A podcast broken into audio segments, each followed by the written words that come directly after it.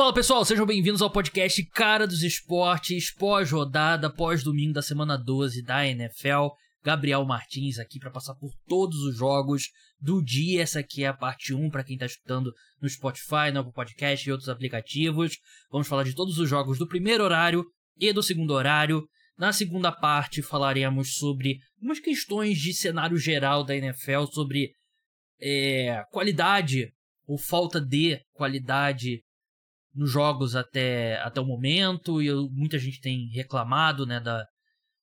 Acho que, em geral, os números dos ataques estão mais baixos e tudo mais, eu tenho algumas opiniões sobre isso, que eu falarei na parte 2, nessa parte 1, jogos do primeiro e segundo horário, como eu falei, na parte 2, além disso, Sunday Night Football, é, classificação, ordem do draft, e já vamos olhar também para a semana 13 da NFL, não deixe de se inscrever, deixar like, deixar cinco estrelas se você tiver no Spotify, ajuda muito o programa.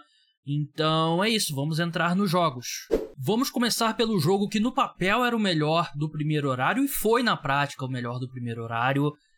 Jacksonville Jaguars 24, Houston Texans 21. Engraçado que os Texans venceram esse, esse confronto em Jacksonville e agora os Jaguars devolvem em Houston, né? Um jogo equilibrado. Os Jaguars venciam por 10 pontos na reta final, chutaram um field goal, erraram um field goal de 55 já field goal longo, né, mas ainda assim erraram. Os Texans recuperam a bola, fazem um touchdown, reduz a vantagem dos Jaguars para 24 a 21.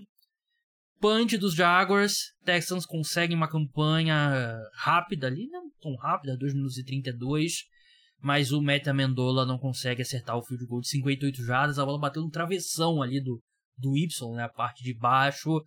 Jacksonville Jaguars vence, é uma atuação boa da defesa.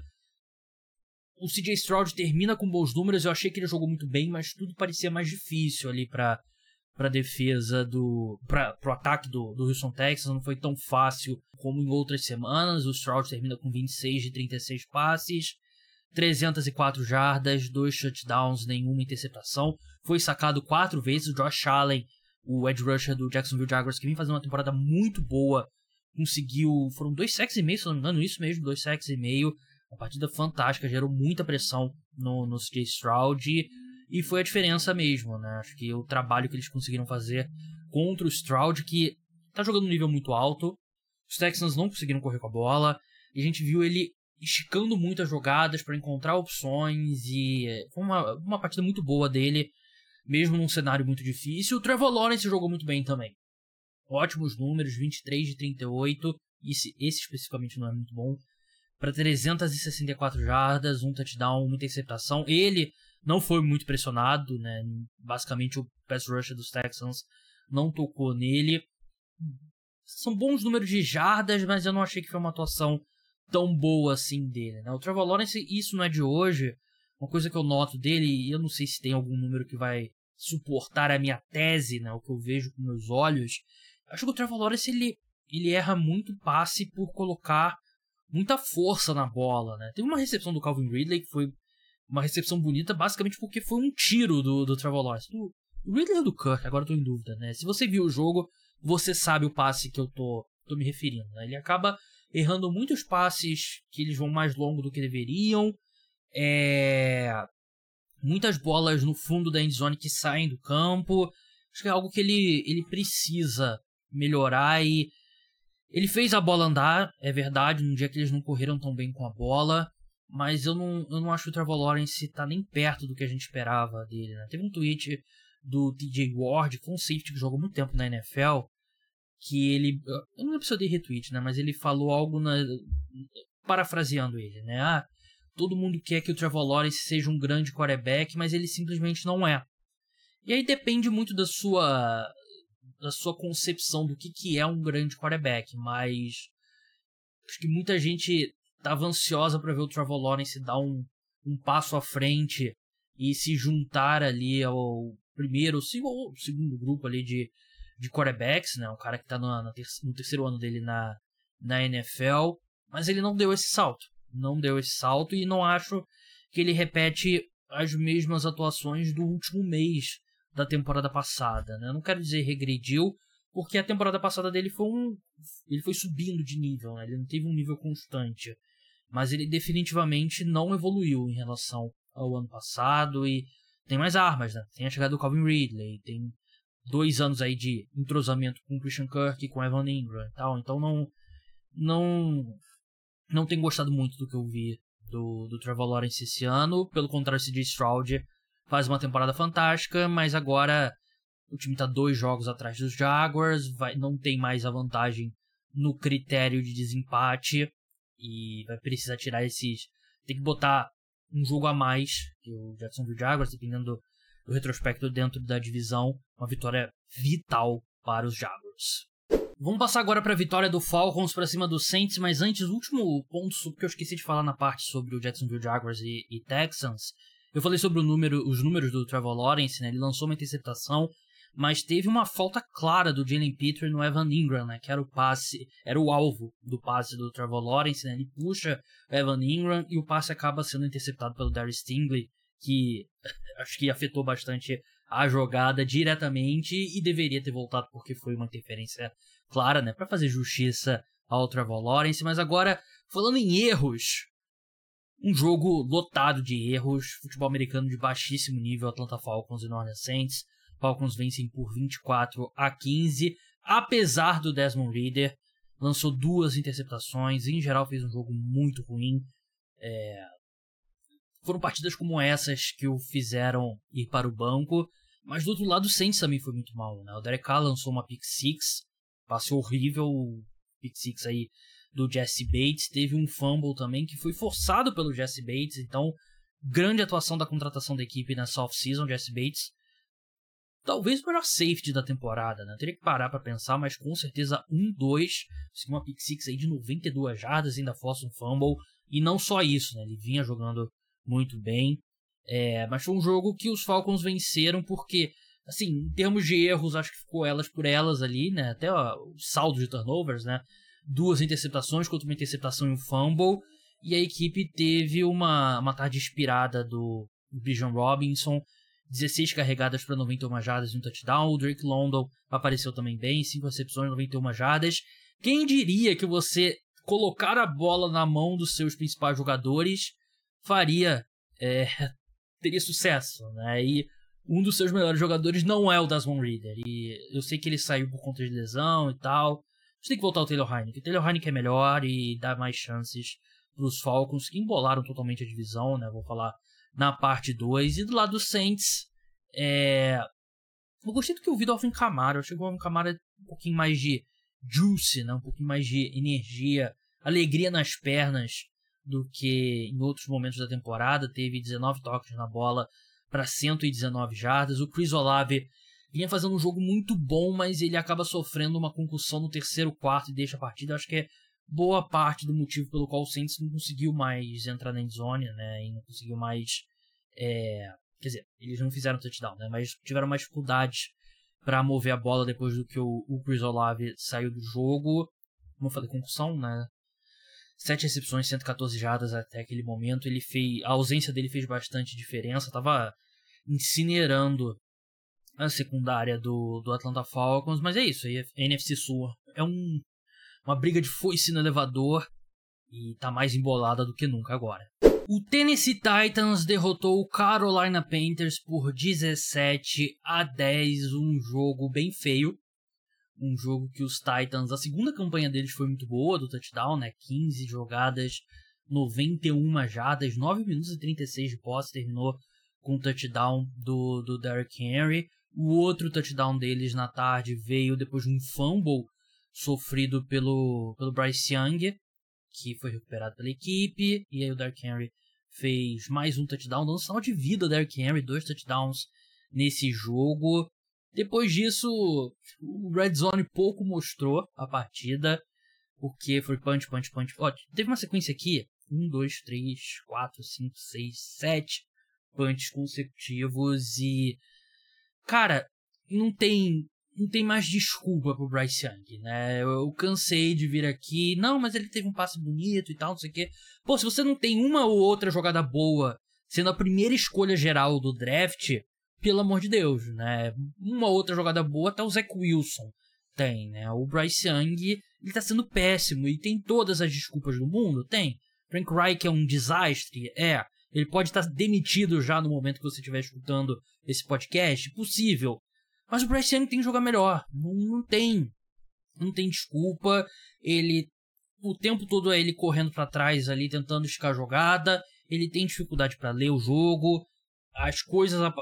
Ele não tá conseguindo lidar com a velocidade da, da partida. E é um, é um desastre até agora o Bryce Young, né? E é muito difícil acreditar que um quarterback que tá começando a temporada de calouro dele, não só mal, é historicamente mal, uma das piores sequências de 11 primeiros jogos que uma escolha alta de draft já teve na história da NFL, né? E é cada vez mais difícil acreditar que ele vai sair disso, né? E eu gostava muito do Bryce Young, era o meu prospecto número um, e tava errado. Tinha que ser o CJ Stroud, eu admito, tinha que ter sido o CJ Stroud, e é, é um desastre para os Panthers. Todas as decisões que eles tomaram para reconstruir esse time estão tão, assim, não só estão dando errado, mas estão dando errado da pior forma possível. Né? É um desastre essa temporada dos Panthers.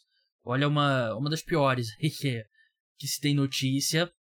E do lado dos Titans é um time que bate nessa tecla aqui direto, né? Um time que joga muito melhor dentro de casa do que fora não teve uma grande partida, jogou contra o pior time da NFL e fez o mínimo para sair com uma vitória que também não leva eles a muito lugar, mas também não tem tank que, que, que sobreviva a enfrentar o, o Carolina Panthers atualmente.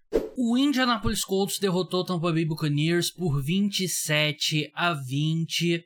Um jogo que o Baker Mayfield chegou a deixar a partida machucado e voltou, ficou pouco tempo, Kyle Trask entrou e só teve um passe tentado. Um jogo que eu acho que coloca. Não que ele não tivesse antes, né? Mas fortalece o caso do Shane Steichen para treinador do ano, porque ele tá fazendo um trabalho muito bom, jogadas muito bem desenhadas e os Colts correram por cima do, do Tampa Bay Buccaneers. Jonathan Taylor correu muito bem com a bola, 15 carregadas para 91 jardas, 2 touchdowns, Zach Moss, idem né, numa carga menor. Tive até o Michael Pittman aparecendo como recebedor, 10 recepções para 107 jardas. Defenderam muito bem o ataque do Tampa Bay Buccaneers. Uma partida bem completa dos Colts, né? Por mais que eles tenham vencido por 27 a 20, né? Não é nenhuma grande vantagem, né? Eles chegaram a estar liderando por acho que foi 27 a 10, se não me engano. 27 a 17 por bastante tempo e e no final os Bucks sofrem um fumble ali tentando virar a partida, empatar, levar para prorrogação. Mas uma, um time bem treinado, um time que tem suas limitações técnicas, mas que dentro das suas limitações técnicas joga bem e tá com uma grande chance de ir pro, pros playoffs como wildcard, falaremos sobre isso na parte 2. Do lado do Tampa Bay Buccaneers é começa a ficar um pouco difícil a divisão, tá uma vitória atrás do dos líderes e acho que nem tanto a questão da campanha, mas o, o desempenho do time tá piorando. Eu achei que o, o Baker Mayfield jogou bem mal, segurou muito a bola. A linha ofensiva também não jogou muito bem, mas o Baker Mayfield maximizou isso por segurar muito a bola, por ser confundido pela defesa dos Colts. Foram 6 sacks, 26 pressões. O, o Mike Evans tá fazendo uma, uma temporada muito boa. Mas eu queria ter visto ele ser trocado, porque eu acho que ele tem gasolina no tanque ainda para para ser um cara importante num, candidato ao título e ele é free agent, né? Então tenho certeza que ele vai assinar por bastante dinheiro nessa próxima off-season. Mas vai ficando difícil. Vai ficando difícil para os Bucks e enquanto para os Colts eles estão. Assim, a gente pode ter três times da AFC Sul nos playoffs, né? Que é, é engraçado até de pensar, mas é uma possibilidade bem real. Vamos falar agora sobre a vitória do Pittsburgh Steelers para cima do Cincinnati Bengals por 16 a 10, um jogo que marca o fim, não, não marca o fim, né? O início da era pós-Matt Canada e os Steelers tiveram 421 jardas. É isso mesmo, Danilo, Danilo Batista, do Black and Yellow, principal podcast sobre Steelers no Brasil. É isso mesmo que eu tô vendo com meus olhos aqui? Era desde a semana 2 de 2020 isso não acontecia, ainda não era Randy Fitner. Dois anos e meio de Matt Canada também não trouxeram 400 jardas totais de ataque para os Steelers. E não só o time conseguiu mais de 40, 400 jardas, hoje 421, semana não falha. Foi o primeiro jogo da temporada em que o Steelers ganhou mais jardas em seu ataque do que cedeu em sua defesa. É, foi realmente. É o melhor time. Foi é engra... o melhor time da história da NFL a, per a perder todos os jogos em questão de jardas. Foi engraçado, não para você, imagino, né? Quando no intervalo os Steelers estavam com mais jardas e perdendo o jogo, né? Porque esse é o, era a especialidade até esse domingo dos Steelers, né? Ganhar jogos que eles tiveram menos jardas do que o oponente, né? É isso. O... Hoje tá sendo o Pennsylvania Special, né? Porque o Eagles também tá numa sequência de quatro jogos só cedendo mais do que ganhando pros oponentes e mesmo assim ganhou todos os jogos nessa sequência. Mas, enfim, cara. Vê como é uma loucura quando você parece ter um ataque profissional de NFL, sabe? Sim. Vê como parece outra coisa o time jogando quando você não tem. Eu vou, vou ser muito bondoso quando chamar de estagiário, vai. Chamando as jogadas, porque é isso que aconteceu, cara. Você tem um, um, cara profissional como o Mike Sullivan, que já tem muito tempo de liga, não estou dizendo que ele é o, a supermente ofensivo, o megamente dos ataques, mas um profissional de NFL consegue chamar um ataque mais competente do que o Canada. É, assim, 420 jardas e 16 pontos também, né? Como você falou, né? Não vamos ficar. Não vamos também achar que tudo deu certo nesse domingo, né? Mas a gente viu, por exemplo, o sumido Pat Fryermuth aparecendo, né? Nove recepções, 120 jardas.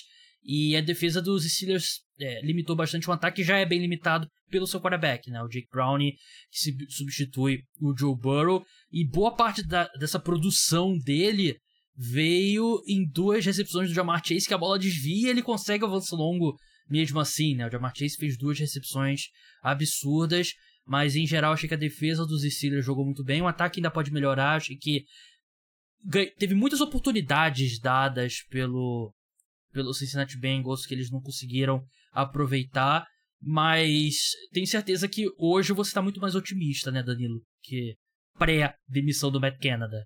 Ah, com certeza. Você é realmente você tá no quarto e alguém acendeu a luz. Não significa que você vai conseguir sair dessa zona terrível, que você vai conseguir fazer qualquer coisa. Mas já te dá alguma expectativa. É, não só o, Jake Browning foi limitado, ele já é limitado, mas o, o, plano de jogo dos Steelers deu uma boa limitada nele. O John Mixon também não participou, né? Acho que ele saiu com oito carregadas para 16 jardas ou algo parecido assim o plano número um dos Steelers tinha que ser esse e foi exatamente a, atrás de quem eles foram. É, se você quiser escutar mais sobre esse jogo, escute o Black and Yellow. Tem episódio hoje, né, Daniel? Já está no ar episódio 403 do Black Yellow Brasil, com as nossas primeiras impressões dessa vitória. Então segue lá, arroba Black Yellow BR. Danilo, muito obrigado pela sua participação e boa noite. Boa noite, Gabriel. Vamos sempre. Tem muita NFL ainda.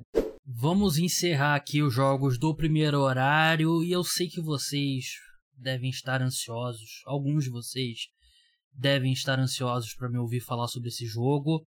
Os pervertidos ou pervertidas que querem me ouvir sofrer. New York Giants derrotou o New England Patriots por 10 a 7. A gente vai falar sobre ordem no draft na segunda parte, né? Mas com quatro vitórias, os Giants estão basicamente teria que acontecer um milagre para os Giants entrarem no, no, top 2 ou que dirá top 3 do, do draft.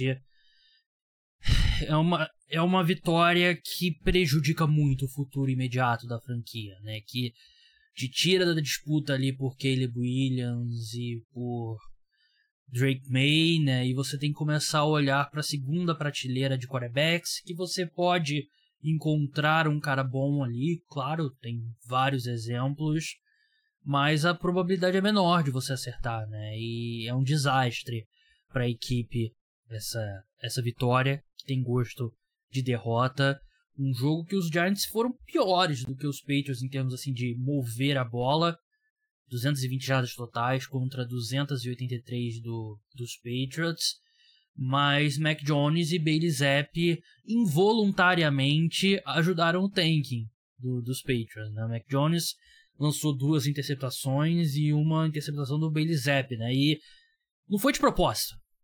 Não foi de propósito que eles lançaram três interceptações, né? Não foi de propósito que mesmo com tudo isso, os Patriots poderiam ter levado o jogo para prorrogação, mas erraram um field goal de 35 jardas, né? Ninguém O Chad Highland é um cara que tá extremamente pressionado, né? Ele, tem feito uma temporada péssima.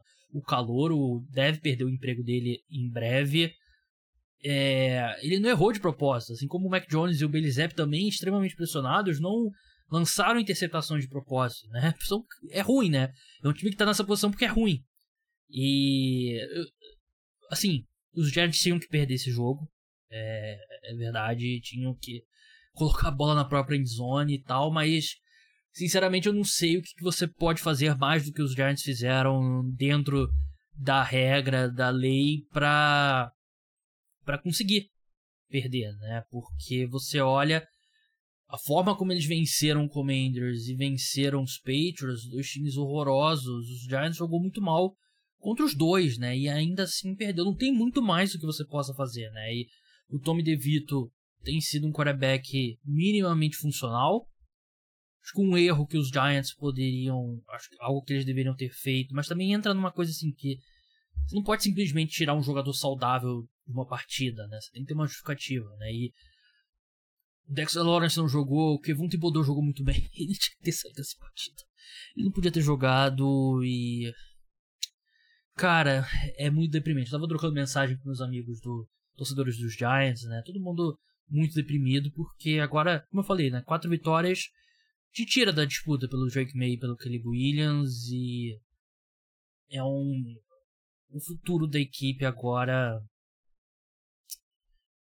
você não tem muita perspectiva. Aumentou muito a chance do quarterback do New York Giants ano que vem ser o Daniel Jones. Que já explica muito bem o, o desespero. E do lado dos Patriots, eles fizeram o que deveria ter sido feito, né? Não, de novo, eu não acho que eles perderam de propósito. Acho que o time é ruim mesmo.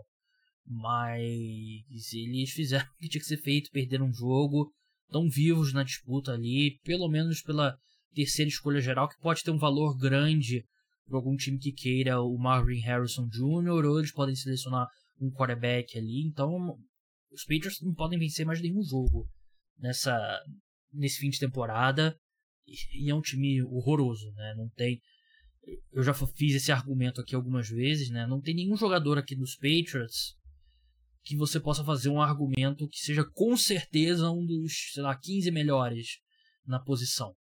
Talvez o Matthew Judon, que não tá jogando, tá machucado, talvez ele seja um dos 20 melhores edge rushers na NFL, né? Mas é um dos, dos elencos mais desprovidos de talento. Acredito que a gente vai ver Bailey Zapp como titular, né? Até porque o Mac Jones não tem mais condições, né? Ele, a carreira dele como titular na NFL chegou ao fim. E deveria ter sido o Bailey Zapp, mas agora com uma, uma temporada inteira, uma semana inteira para treinar, acho que o Zapp vai ser o cara.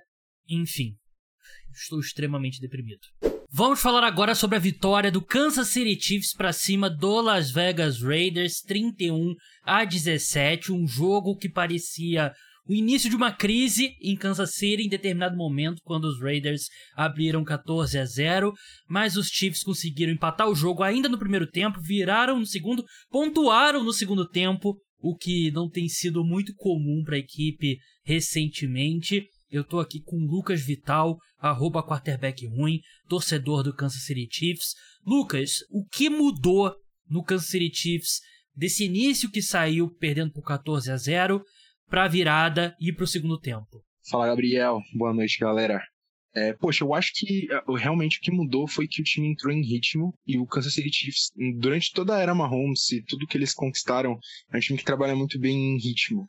Então, é, dá para perceber quando os Chiefs estão indo mal, quando as coisas vão começar a desgringolar, a dar errado, porque o ataque começa a sofrer para fazer é, coisas que teoricamente seriam simples. E aí o Mahomes sai de ritmo, o ataque sai de ritmo e tudo começa a, a ir por água abaixo. Então, aquela conversão do Mahomes pro Kelsey, aquele passe muito bonito que ele faz num lugar onde só o Kelsey podia pegar e depois algumas jogadas, o Rush Rice sendo mais envolvido, o Pacheco tendo mais toques, as pessoas que deveriam estar em ritmo no ataque começaram a entrar e isso muda muito o plano de jogo para Kansas City, porque vira vamos colocar a bola nas mãos dos nossos melhores jogadores. Só que quando nenhum dos jogadores estão em ritmo, não tem quem colocar a bola na mão. E aí vira o que a gente tinha visto nos últimos jogos, vira o que a gente viu no começo dessa partida também. Então acho que esse foi o grande diferencial, entrar em ritmo Verdade. É, no, o primeiro touchdown dos Raiders foi uma boa campanha, que terminou com um belo passe do Aidan O'Connell pro Jacoby Myers. Depois os Raiders têm mais uma longa campanha de 7 minutos e 37, mas acabam errando um field goal, field goal numa quarta para um no, na red zone, né, que eles deveriam ter tentado a conversão.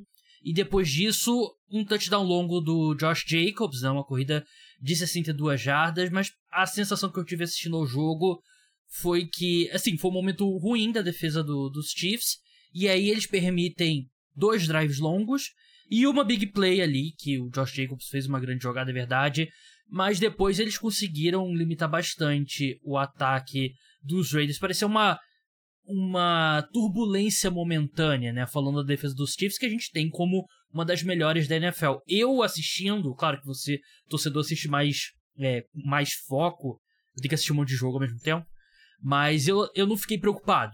E você? Não, então, é, no começo do jogo eu fiquei um pouco irritado, mas depois, quando conforme o jogo foi passando, ficou bem claro que o plano de jogo do Spagnuolo era confundir um quarterback calouro em ver uma coisa em um momento e ser X e depois ver a mesma coisa e ser Y. Porque se você percebe com o passar do jogo, é, no começo da partida a defesa dos Chiefs está extremamente agressiva, tem bastante blitz, principalmente em terceira descida, e os Chiefs estão tomando muita bola no meio do campo. Muitas conversões são bolas no meio do campo, onde o meio do campo está aberto e não tem ninguém ali. E conforme o jogo vai passando, algumas das, das formações defensivas de Kansas City são as mesmas, mas o resultado é diferente, não é a mesma cobertura, é só a mesma visão que o O'Connell tem. E ele claramente fica perdido com isso. É claramente vira algo que, poxa, a primeira leitura não tá mais livre, a segunda também não. Às vezes é uma bola um pouco mais de confiança no Adams, que é um baita recebedor, mas ele não vai conseguir todas, porque os Chiefs têm cornerbacks bons. Então eu senti que foi como se o Spagnuolo estivesse tentando contar uma história onde no começo é tudo igual e depois as coisas vão mudando e conforme as coisas vão mudando o O'Connell foi ficando um pouco mais é, perdido. Mas eu gostei muito da partida dele. Eu até tuitei isso. Eu acho que ele é o melhor quarterback dos Raiders é, desde a versão de 2016 do Derek Carr, na minha opinião. Ele é muito seguro. Que não é uma disputa um passe... muito forte, né? Também. Não, são jogadores bem medianos para ruim. É. Mas ele é um jogador bastante seguro e ele é, tem muita é, calma em, em, situações de pressão, ele confia bastante no que o ataque deveria ser. Ele me lembra uma versão piorada do Tua Tagovailoa, só que com o braço direito. É, eu gosto bastante dele, pô, não tinha visto um jogo inteiro do O'Connell ainda e eu achei muito, muito bom, muito divertido de assistir. Acho que, acho que os Raiders podiam trabalhar um pouco mais com esse menino aí. Sobre o ataque dos Chiefs, pra gente encerrar, é, eu acho que tem um número que conta uma história aqui, é, Lucas. O... Tirando o Rushy Rice, que liderou a equipe em alvos, com 10 alvos, 8 recepções, 107 jardas, um touchdown, um touchdown fez um jogo muito bom a gente teve três, seis, sete alvos para os outros wide receivers do Kansas City Chiefs, né? Sky Moore, Justin Watson, Marquez Valdez-Scantling. E aí, além do Rush Rice com 10 alvos, Travis Kelce, obviamente, com 7 alvos, e a Isaiah Pacheco com 5 alvos. Parece uma decisão é, consciente dos Chiefs de vamos cair atirando, jogando a bola para os caras que a gente confia, né? Porque claramente Marques Valdes Scantling perdeu a confiança, Justin Watson, idem, Kader Stone, é, eu não sei se ele jogou, ele não teve nenhum alvo. Não, ele estava machucado, ele não jogou. É, tava olhando aqui em retorno de punch, ele era o retornador da equipe, mas me pareceu uma decisão consciente aqui, não achei que foi coincidência não. Os Chiefs querendo ir botar a bola na mão dos jogadores que eles confiam. Não, com certeza, e é, amarra um pouco naquilo que eu falei no começo. É, o Rice, poxa, antes do jogo eu vi, eu acho que foi o Reed que falou que a estratégia deles no ataque era fazer com que os, os recebedores mais novos não tivessem que pensar tanto, fossem jogadas mais intuitivas, tipo, pega a bola na mão, corre. É, e eu acho que a gente deu para ver isso muito claramente no, no jogo. Não eram rotas muito elaboradas, era só colocar a bola na mão dos jogadores em espaço. Mas eu acho que uma, uma parte muito importante disso foi a quantidade de vezes que os Chiefs correram com a bola, até no segundo tempo também. É, normalmente Kansas City, poxa, tem uma Mahomes, então bota a bola na mão do Mahomes, deixa ele fazer o que ele sabe. Mas o Reed confiou um pouco mais em, no Pacheco, mesmo em corridas de, poxa, uma jarda, duas jardas, é, a ameaça da corrida ainda estava lá. Então eu acho que isso ajudou muito a deixar o ataque um pouco mais balanceado e, poxa, junto com o breakout game do Rice e o Kelsey tendo uma partida muito boa, me lembrou por um instante o ataque dos Chiefs dos, dos anos passados e eu espero ver isso mais pra frente. Siga o Lucas lá no arroba quarterback ruim. Lucas, muito obrigado pela participação. Até a próxima. Eu que agradeço. Me sigam lá, galera. Abraço. Tchau, tchau. O Philadelphia Eagles derrotou o Buffalo Bills na prorrogação por 37 a 34. Um grande jogo, talvez o jogo da temporada até agora. Não tem sido uma grande temporada em termos de emoção, de jogos de muita qualidade. Mas essa partida certamente foi. Começou debaixo de muita chuva. Os times trocaram punches. O Philadelphia Eagles saiu na frente é, com um touchdown numa campanha longa ali de 7 minutos. Jalen Hurts correu para o touchdown. Os Bills é, respondem com um field goal. Jalen Hurts lança uma interceptação. Bills aproveitam, viram o jogo 10 a 7. Os Bills ainda no primeiro tempo erram um field goal, mas conseguem fazer um touchdown indo para o intervalo vencendo por 17 a 7. O Philadelphia Eagles consegue um touchdown, quarto para 17 a 14, depois de um outro field goal errado do Buffalo Bills, que vai fazer falta mais para frente. Depois trocação franca ali, tipo luta do UFC maluco ali, touchdown, touchdown, touchdown. Uma interceptação do Josh Allen, que o passe não foi muito bom, mas também foi uma grande jogada do James Bradbury. É, foi logo depois de eu twittar a minha newsletter dessa semana dizendo que não havia motivo para se preocupar com o desempenho do Josh Allen, porque ele vinha fazendo uma partida muito boa até aquele momento, ele lança a interceptação.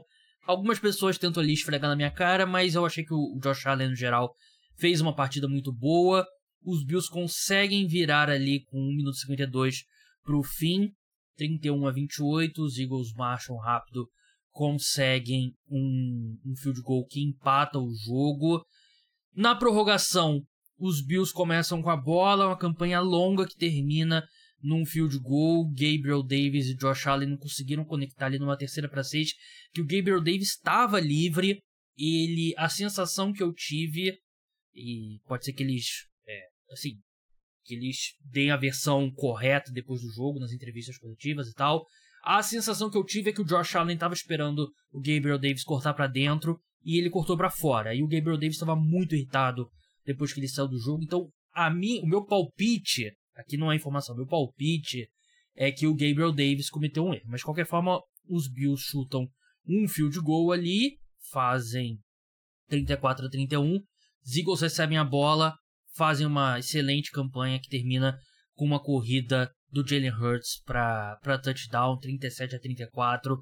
Vitória importantíssima do Philadelphia Eagles, vitória Assim, em termos de classificação, não sei se é tão gigante assim, porque são dois times de conferência diferente é, e tudo mais e tal. Só que é uma vitória de dois times que podem se enfrentar no Super Bowl, né? Os Eagles venceram é, Chiefs e Bills. Por mais que os Bills tenham alguns problemas, eles vêm de uma sequência muito forte. Venceram Cowboys antes disso, né? Então, o Philadelphia Eagles vem melhorando.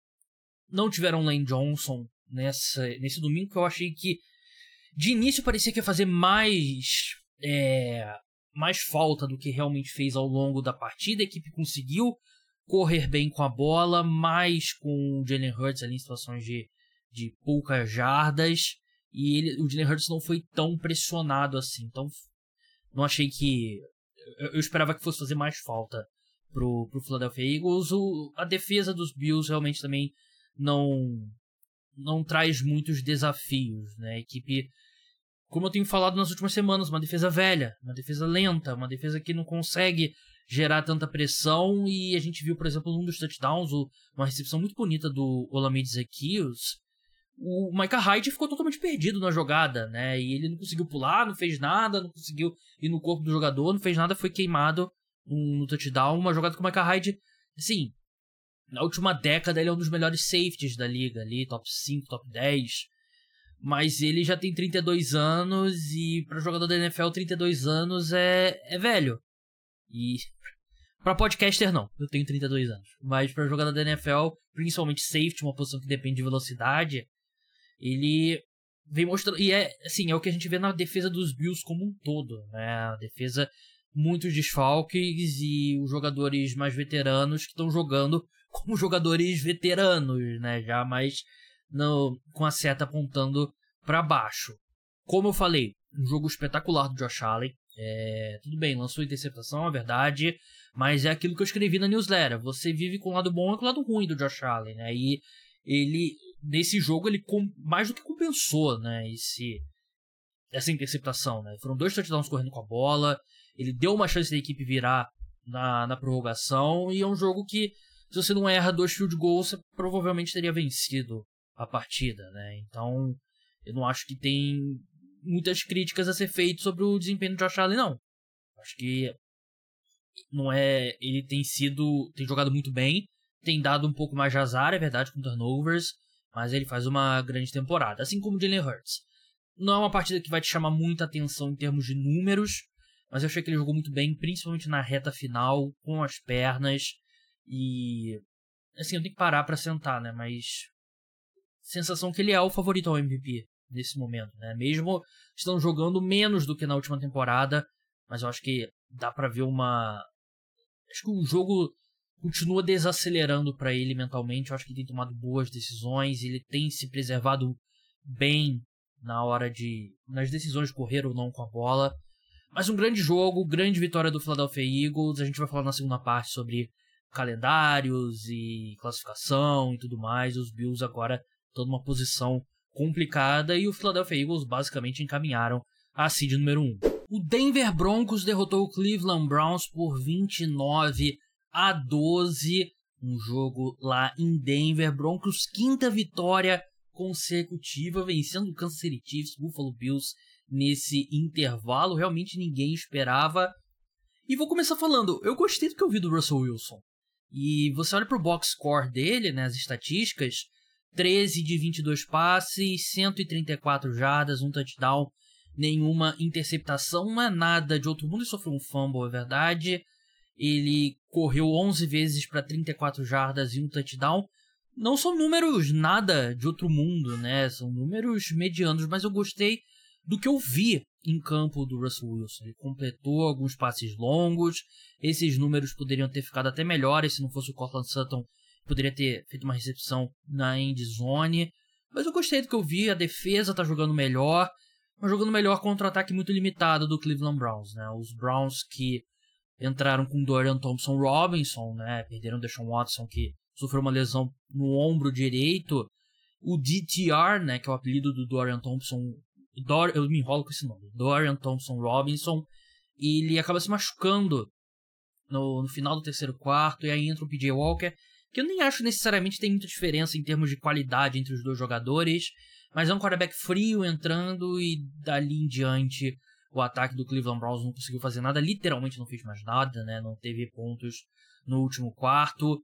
O, os Broncos fizeram 12 pontos ali na, na última, nos 15 minutos finais e conseguiram é, controlar a partida.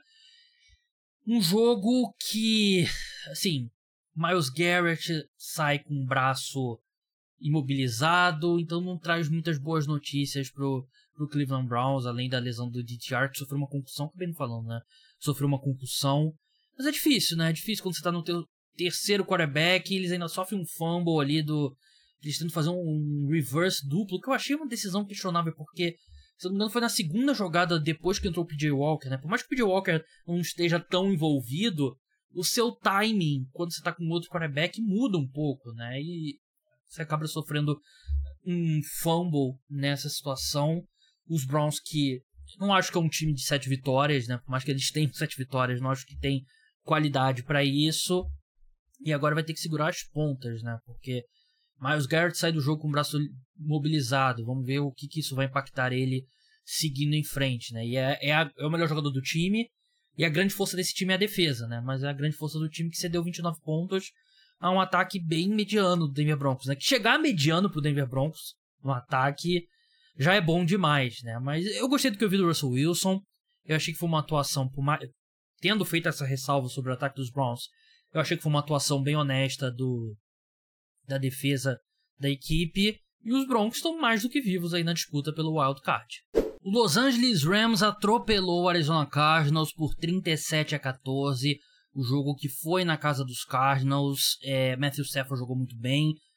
25 de 33 passes, 229 jardas, 4 touchdowns, uma interceptação. Interceptação ali no final do primeiro tempo, mas o jogo nunca foi próximo. Os Rams dominaram de início a fim. Eu sei que ficou muito tempo ali, 14 a 8 e tal. Teve um field goal errado dos Rams, mas o jogo foi pro intervalo 21 a 8 e os Cardinals nunca esboçaram uma reação. Kyrian Williams, running back da equipe, segundo anista, que começou muito bem a temporada, se machucou, voltou e voltou muito bem. 16, é, 16 carregadas, eu ia falar recepções. 16 carregadas para 143 jardas e 6 recepções para 61 jardas e 2 touchdowns. É né? um jogo fantástico. Se você tinha ele no Fantasy, parabéns. Foi um jogo que nem o Puka na Cua, nem o Cooper Cup apareceram tanto, também não precisou, né? A equipe correu para 228 jardas e dominou o jogo desse jeito. O Matthew Stafford completou um passe longo pro Tutu Atwell, teve screens pro, pro Williams, então foi um jogo bem tranquilo da equipe dos Rams. O Aaron Donald apareceu bem também, deu uma, deu uma pancada forte no, no Kyler Murray, que continuou no jogo, um sinal. Mas é uma partida bem dominante do, dos Rams, outro time que se coloca na briga pelo, pelo wildcard, enquanto os Cardinals parecem que vão brigar. Eu, eu falo isso porque eu acreditava, quando o Kyler Murray voltou, meu comentário aqui no podcast foi, eu acho que eles vão vencer um ou dois jogos ali que, que vai tirar eles do top 2 do draft, né? Mas depois disso eles não venceram mais e agora parece que parece que eles estão caminhando para isso, né? Eles têm Pittsburgh Steelers, 49ers, Bears, Eagles e Seahawks seguindo em frente o único jogo realmente vencível para eles é o, o, os Steelers são vencíveis porque os Steelers podem ganhar ou perder para qualquer time. Mas o único jogo aqui que eles têm chances boas é o Chicago Bears, né? E aí três vitórias que eles terminariam, três vitórias, talvez coloque ainda com a segunda escolha geral do draft, que aí vai obrigar a equipe a tomar uma decisão sobre o Kyler Murray. Mas, enfim, boa vitória dos Rams, gosto do Los Angeles Rams, um abraço pro por Rafa lá do Brasil Rams, que sempre participa aqui. Talvez não liguei para ele não, dei uma folga para ele, mas uma vitória importante da equipe. Então é isso, pessoal, vamos passar para parte 2 agora do podcast. Não deixe de escutar, falaremos sobre Sunday Night Football, discussão sobre os motivos pelo qual parece que a gente não vem tendo uma grande temporada, ordem do draft, classificação, notícias da rodada, mini preview da semana 13. Então não deixe de escutar, vai estar logo depois aqui no feed.